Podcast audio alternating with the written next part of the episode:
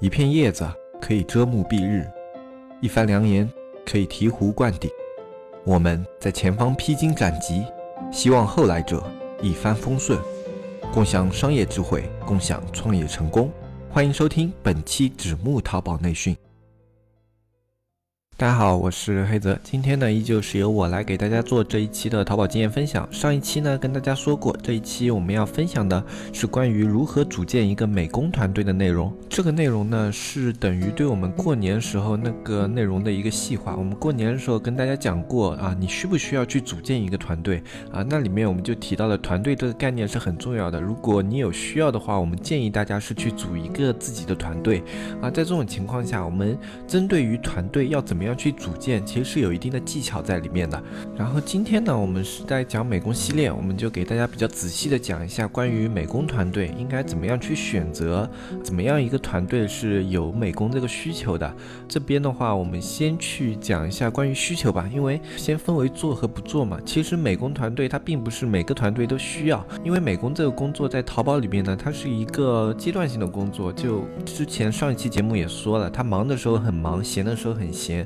这个美工的工作，它本身就是这个样子的。有的团队对于你本身体量不大，比如说你的目标可能就是啊赚个一个月万把块啊，或者一个月几万这样的数值，体量不是特别的大。那在这种情况下呢，啊你一般是不用去组建一个太大的美工团队的。你这个时候，就算你店里需要美工，你也只需要招一个美工。这个美工他只需要能够对你的店铺里面的一些页面进行日常维护就行了。因为数量再多的话，你这个美美工职位就完全是富余的，你很少很少会有啊需要频繁的去动用美工的时候。那需要频繁动用美工的呢有两种，一种呢就是体量非常大的卖家啊，他们的事情非常的多；另外一种呢就是类目比较特殊的，就是他们的产品更迭非常的快，产品数量非常的多啊。这两种类目呢，它的美工是很难富余的。其他类目的话，一般像标品啊，或者是一般产产品类型比较少的那些品，他们的美工。一年的价值，大部分来说都是浮于的。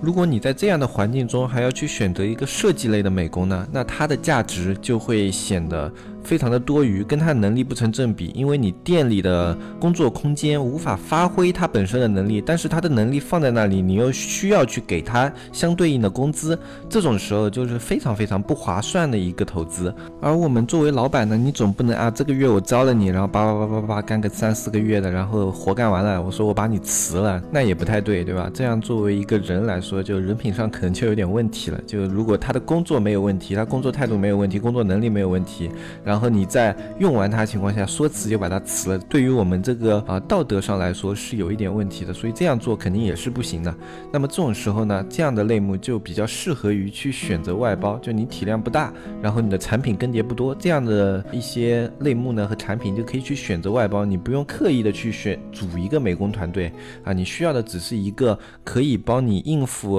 日常的美工工作，比如说做做直通车图啊，或者你在详情页有需要修改的时候，它可以帮你改一下，它的。能做到这些部分就够了。这样的美工呢，他的工资不会特别高，就算他不做了呢，你也有很快可以有人员的一个替补。因为这样的入门级的美工呢，其实市场上的存量是非常大的。因为很多人他多多少少会那么一点 PS，会那么一点美工，但又不是特别精明，他们就非常适合于做这样的工作。这样的人还是比较好找的。就你一般的团队，小团队的话，这样的美工会比较合适一些。那么我们再来说第二种情况，第二种情况的话，就是你的体量比较大啊，或者说你的产品更迭非常的快，前。前面说了，这样的团队呢，你是需要去组一个美工团队的啊。首先，为什么说要组一个美工团队？因为像这样的店铺，它的工作量非常的大啊。你如果把所有的工作包揽给同一个美工的话，那么这个美工的工作负荷会大到就是精神崩溃。他可能如果一个人做，可能做不了一个月就要辞职了。因为很正常，他就算你给他钱再多，人吃不消，那也没有办法。那么这种时候，我们也不会说就把一个人给用到死，我们会组一个团队。这个团队我们会进行一个分配，怎么样进行分配呢？像这样的团队之中，我们需要去给它划分，划分成两块，一块叫设计师，另外一块我们就统称为美工，就说美工好了。就设计师和美工，其实它在淘宝里面是不太一样的两个概念。设计师是什么呢？就你店铺整体的架构。啊，包括你店铺的页面设计啊，还有细节上的一些提出啊，都是由设计师来完成的。就比如说这个页面它整体的风格啊，由设计师来设计出来，然后后面的那些美工呢，他只要去学习设计师的这一块模板啊，或者是模仿设计师的风格就够了。那设计师和美工他们在工资上自然也有差异，然后他们在职位上可能也有不同，可能一个叫艺术总监啊，一个叫美工总监，然后剩下的就是统称为美工。这个是很多的一个像我们这种团队里面美工结构都是这个样子的，因为你一个设计师，他可以给你的店铺奠定你店铺的风格和调性，他可以去帮你跟摄影团队协调啊，去跟你的整体的运营团队去进行一个思路的交流，这是一个设计师可以做的事情。他的工作呢是不仅局限于那些死埋头于 PS 和 AI 的工作的，他的工作是跳脱出美工这个范围，更多的是服于运营、美工还有啊就是视觉这三块的一个综合性的工作。他的工作量虽然不是特别大，但是他的工作难度要比美工却要高很多。那我这样讲下来的话，大家对于这个职位的重要性应该就有了一个认识。就你的团队如果特别大的话，你需要的美工量非常的大，你需要一个设计的话，那么设计师的重要性是要远高于美工的。美工的话，我们可以说就啊，你只要会 PS，你会基本的操作，你可以让我的图片达到某一个效果，那你就可以作为一个美工来我这边上班。但是设计师的话，你不能是这样子，你会 PS 是不够的，我需要你给我的店铺奠定调性，我需要我想。想要一个北欧风格，你可以给我设计出一个完美的北欧风格店铺。我想要一个那种欧式风格的，你就可以给我设计出一个完美的欧式风格的店铺。这是设计师存在的价值，它跟美工存在的价值是截然不同的。这就好像是一个工程师和搬砖的这样的一个差别！我这样说的会不会有点难听，会得罪一些呃刚刚入门的一些美工同学啊？但是我觉得这种事情不应该去蒙蔽他，我觉得大家应该清晰的去认识它。包括哪怕你自己是做美工的，如果你现在还在就是搬砖这个阶层的话，我觉得你要尽可能的眼光往上看，你要去往设计这个阶层努力的向上爬啊！因为如果你是持续的满足于自己现在搬砖的工作，并且觉得现在自己的搬砖工作很有成就感的话，那其实是有问题的，因为你没有认识到你工作的本质只是一个谁都可以替代的岗位，一个岗位能不能替代，就决定了你在这个工作里面的价值的高低，就很多时候。干活干的最多的是那些最低层的，但是拿钱拿的最多的往往是那些走在高层的。那这种时候，我们是低层和高层之间呢，经经常会有一个不能协调的矛盾，就是下面的人会说，哇，上面的这个人整天就什么都不干，就会在那边说说，呃，教我们怎么干，哇，谁都能干啊，这边我也会说啊，是吧？啊，其实是不一样的。就你如果真的能说，那你就去体现出你能去做设计的价值。如果你只是发牢骚啊，或者是只是觉得自己活干的太多而去抱怨这样的事情的话，那么这个事情它本质上是不会有任何改变的。因为那个坐在你上面的人，他给你的店铺奠定了调性，那么它的价值就是不可替代的。而当你有一天你觉得你可以去替代它，而且让别人看到了你可以去替代它这种价值的时候，你的价值就会和它的价值画一个等号。我们之前在说运营的时候也说过这个问题，就是你的工作价值的高低呢，不在于你工作时间的长短，而在于你这个工作是否能被别人替代，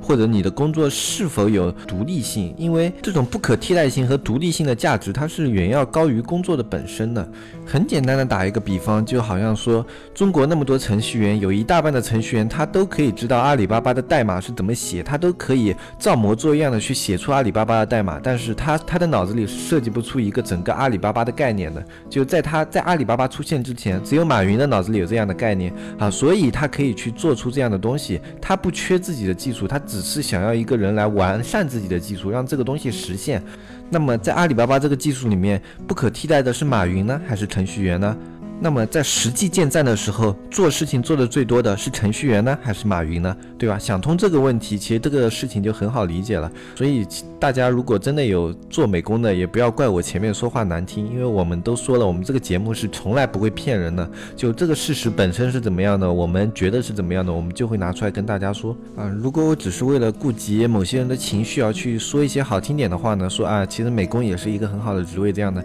其实我觉得反而是对这些人不负责任，对吧？啊，那我们扯远了，那我继续扯回来，就来继续说我们怎么组一个美工团队。我们前面说了，设计师和美工是不一样的。那么我们在招人的时候，怎么样去适应设计师和美工这两块的需求呢？首先，你开的工资是不一样的。设计师，你如果对于现在店铺还没有定调的话，你对于设计师的工资是可以开的非常的高的。就你的第一个设计师，你可以给他的工资，呃，开到你们当地就是一个设计的，就你们每个地方的那种淘宝设计类都会有一个天花板嘛。这种东西你自己多打听打听就会知道。你可以把价格开到这个位置来吸引那些最好的设计师，呃，因为这样子的话，你的店铺的调性会形成的非常的好。一个人能够做出跟这个工资相匹配的工作的话，那么这个工作是绝对物有所值的。一个店铺的调性在今天，它甚至在某种程度上可以直接给你带来某些收益啊。比如说你的店铺调性特别好的话，你再去参加一些官方的平台扶持啊，比如说之前有吉友家，对吧？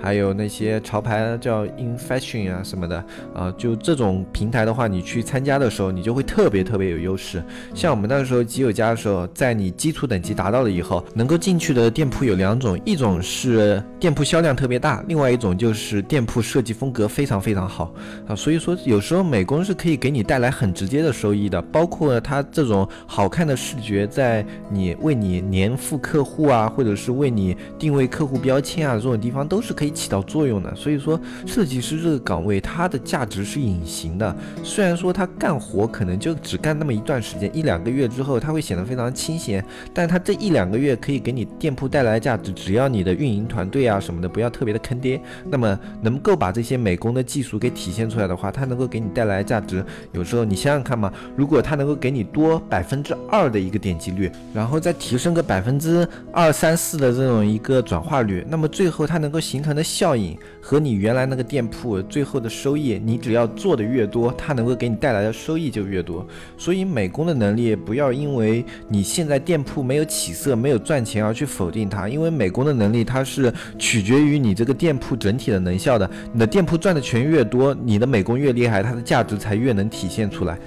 啊，如果比如说你的店铺出现这样的数据，点击率非常的好，转化率非常的好啊，但是你的访客量就始终上不去。在这种情况下呢，不是这个美工拖累了你的店铺，而是你这个店铺配不上你这个美工，因为这个美工的能力其实已经远远的超越了你这个店铺了。它给你带来了更高的点击，带来了更好的转化，它实现了它的价值，但是你的店铺没有做到最基础的引流和访客，所以反而让这个美工的价值埋没掉了。所以我们在组美工团队的时候，在设计。设计师这一方面千万不要省钱，因为一个好的设计师，他能带来的收益，你的团队越大，你的能力越强，一个好的设计师能给你带来的收益就越高。然后第二点就是你的基础美工，基础美工就是我们前面说的那种比较多见的美工，就你只要招一下就能招到的那种啊，比如说大学刚出来的呀，或者说基础比较差的呀，那些这样的美工呢，非常的多。但是对于这样的美工，你不要觉得便宜你就多招两个，这样的美工你一定要抠，呃。因为这样的美工，他给你带来的收益是有限的。他给你带来的收益是什么呢？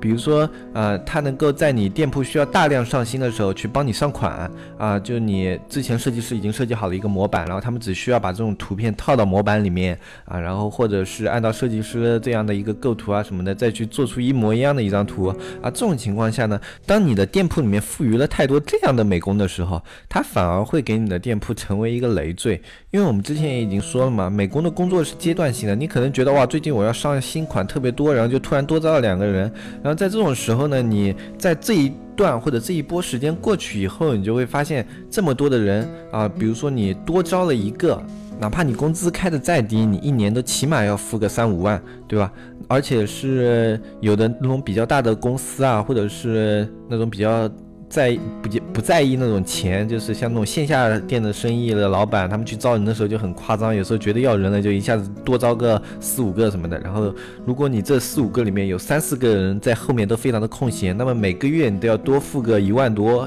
甚至近两万的一个啊成本支出。这样的钱你不觉得还不如就这两万多拿去给一个外包团队说你你们帮我马上把这一个工作给做掉，会来的更加有效率吗？店铺的基础美工数量我们去怎么定义呢？基础美工。工的数量是，一般的话我们是这样，有一个人他足够去维护你店铺日常的一些美工的修改啊，就跟我们平时组小团队一样，这样的人有一个。如果你店铺特别多的话，而且每个店铺体量都不错，每个店铺配一个啊，或者两个店铺配一个，因为有的时候这种更改工作真的非常的清闲，所以两个店铺配一个。如果你的店铺的量比较大，更新特别快的话，一个店铺配一个一般就够了。然后呢，我们会在呃这个情况下再多配一个，这一个呢是用来去协调啊，比如说你的直通车要很多图测款的时候，它可以让你的工作来得更有效率，这样一个花费它是合适的，就它能够提升你的测款效率啊或者什么的，同时不耽误你其他方面的一个美工进程，这样一个人是需要的，而且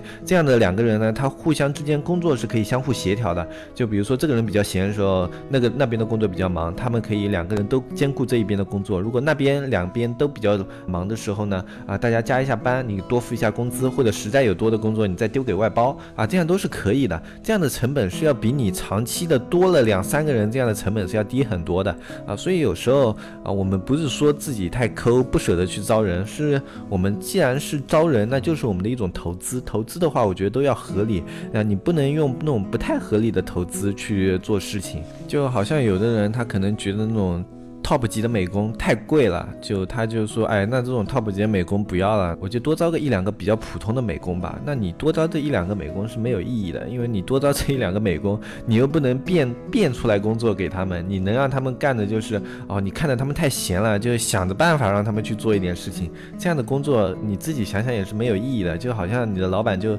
哎我，花了钱我就看不惯你在玩，那我就只是想让你干点活，那这一点活的意义有多少呢？那只有你自己。心里清楚是吧？那美工嘛，他就觉得反正我就拿到工资的，我只要干这个活，你给我钱就行了，对吧？那这种情况下，你这个工作就非常的没有意义。所以像我们自己的美工团队，我们的配置就是三个人，三个人是一个主设计，然后两个副美工啊。主设计呢，他就是我们长期的一个高工资，然后副美工我们的更迭速度就非常的快。比如说一个美工他可能干个三四个月，呃，因为这三四个月是什么呢？我们之前跟大家说过，我们这个团队我们是呃非常去乐于培。培育新人呢，就是我们希望来进来的人能够在我们团队学到东西，我们会教给他们非常非常多的东西，我们从来不会藏私。包括我跟大海老师，我们以前自己有时间的时候，我们也会去教我们团队里的这些运营啊、美工啊啊，去教他们一些东西啊。这种时候就会导致一种情况，就流失率特别严重，就大家不会因为你对他好就感恩戴德，给你什么以身相许啊什么的，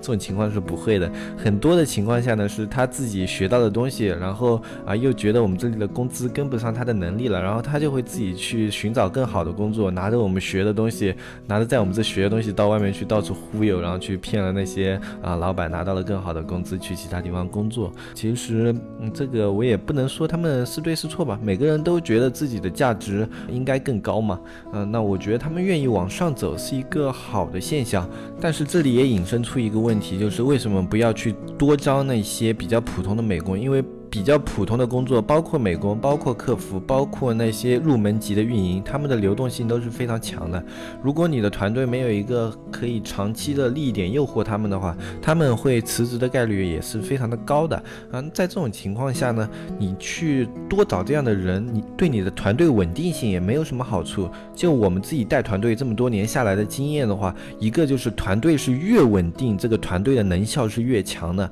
团队所有人他们的合作时间越长。他们的合作效率就越高啊！合作效率高的话，对于一个团队，它的价值是要远超于其他所有的方面的。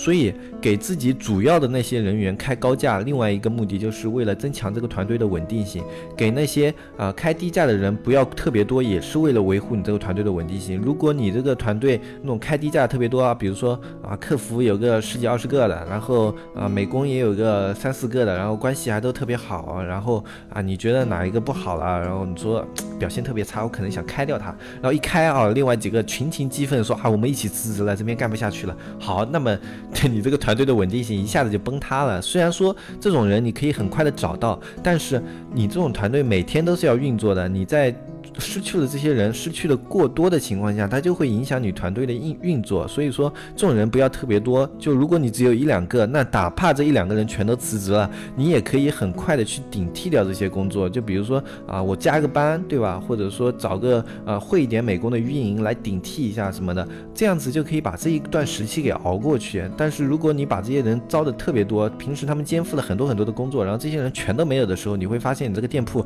啊，就有一种。突然就是是跌入谷底的感觉，这种时候对我们商业来说是非常不好的，特别是淘宝，淘宝是一个每天都要去维持稳定的工作，你不能去组建一个不稳定的团队。那好，今天呢，关于我们自己组建美工团队的点，我觉得大概就说到这里，因为其实这个东西很简单，一个就是你的结构要合理，不要去招那些特别多的比较基础的美工，你一定，如果你要组建一个长期的专业的运营团队，你一定要有一个啊很。牛逼的设计师啊，这个设计师呢，他可以去规划你的店铺调性，规划你的店铺格调，它的价值也是合算的。然后呢，第二个就是要一直维持这个团队的稳定性，这一点就不仅限于美工团队了，包括你的客服团队，包括你的运营团队，你都要在组建团队的时候就去考虑这个团队的稳定性，不要因为自己现在手上资金过多，或者是自己实力比较雄厚，就去组建那些不稳定的团队。不稳定的团队会增加你创业的时候失败的概率。有的时候你宁可以一个精简的团队啊，给他们更多的工资，让他们稍微多负担一点工作，让他们多负担一些工作，也不要去组建一个不稳定的团队，让他感觉随时都可能崩塌，就像一盘散沙，这样是不太好的。那今天这一期节目我们就说到这里啊，下一期节目呢，我们请到了我之前联系过了那个雨夜大神，然后雨夜大神他也有时间啊，然后我们会给他做一个访谈。下一期节目呢，我们就会拉出跟雨夜大神的这个访谈节目，也是我们这个节。目一个新的尝试吧，就我们一个对话形式，我们会以对话的形式，针对美工啊，还有外包啊这些业务进行一个问答，还有一些答疑。然后在这个过程中，我相信大家对外包就会有一个非常直观的了解。然后这样子的话，以后大家再去选择美工啊，或者选择外包啊，我相信问题就会少很多啊。包括或者你想自己去学美工，我相信思路也会更加的明确，更加坚定自己的信心。那今天这一期节目我们就先说到这里，我是黑泽，我们下期再见。拜拜拜拜拜拜。